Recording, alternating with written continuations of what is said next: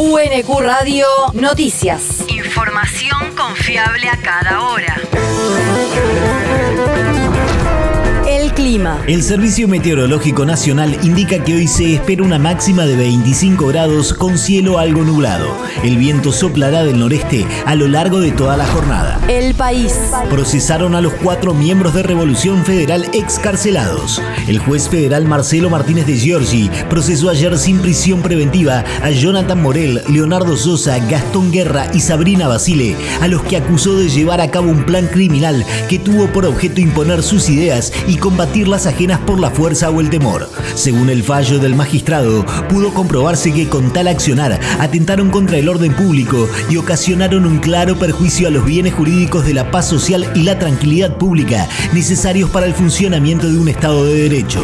En el marco del procesamiento, Martínez de Giorgi también determinó imponer un embargo de 9 millones de pesos a cada uno de ellos. La región. Kisilov volvió a cargar contra los que impulsan la autonomía municipal. Nacional. El gobernador bonaerense cuestionó el reclamo promovido especialmente por intendentes y legisladores provinciales de Juntos por el Cambio, que plantean la discusión en términos separatistas y sostuvo que lo que se debe discutir es la articulación entre los diferentes niveles de gobierno. Según Kisilov, no hay que dejarse llevar por falsas discusiones, porque lo que está detrás de este reclamo es la intención de dividir al territorio bonaerense en varias provincias. El territorio. Subsidio de casi 13 millones de pesos a los bomberos de Quilmes. Luego de saludarlos por el aniversario 111 de su creación, la intendenta Mayra Mendoza les hizo entrega de un subsidio de 12 millones 924 mil pesos y les agradeció por el compromiso, la entrega y la solidaridad con la comunidad quilmeña. Alejandro Pascual, presidente de la institución, valoró el diálogo permanente que la sociedad de bomberos tiene con las autoridades del municipio e indicó que los fondos serán utilizados para el mantenimiento operativo y administrativo. El. Naciones Unidas condenó el bloqueo estadounidense contra Cuba. El proyecto de resolución que plantea la necesidad de poner fin al bloqueo impuesto por Washington fue aprobado este jueves con 185 votos a favor en el marco de la trigésima votación ante la Asamblea General de la Organización Internacional. La resolución contra el bloqueo económico, comercial y financiero que se mantiene desde hace más de 60 años solo obtuvo los votos en contra de Israel y Estados Unidos y dos abstenciones. Según el informe cubano, los daños acumulados en más de 60 años alcanzan los 154 mil millones de dólares. La universidad. El humorista Daniel Paz fue distinguido por la Universidad Nacional de Quilmes. En un acto presidido por el rector Alfredo Alfonso y con la presencia de Lía Gómez, coordinadora del área de cultura de la universidad, Marcelo Rudy Rudaef, colega y amigo del dibujante, y Hugo Soriani, periodista y director general de Página 12, Paz fue distinguido con una medalla al mérito por su compromiso con la sociedad y los derechos humanos. Creo que mm, quienes decidieron distinguirme con, con esta mención lo hicieron porque encontraron en mi trabajo algo valioso.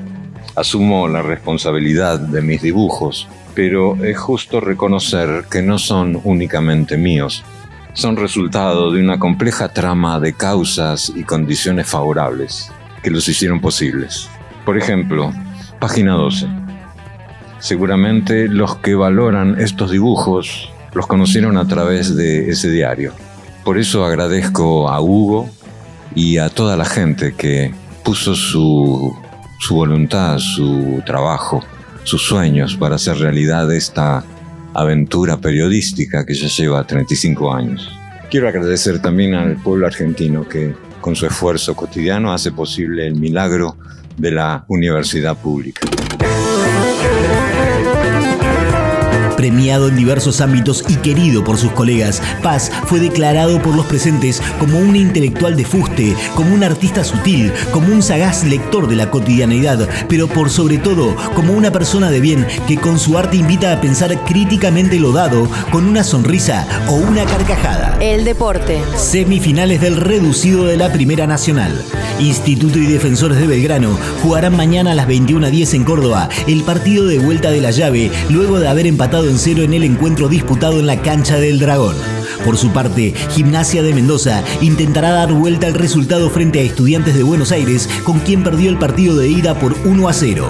El partido será mañana a las 17 en la capital cuyana.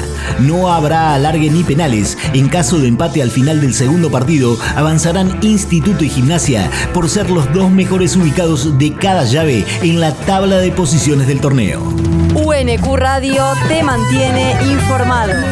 Información confiable a cada hora. UNQ Radio, la radio pública.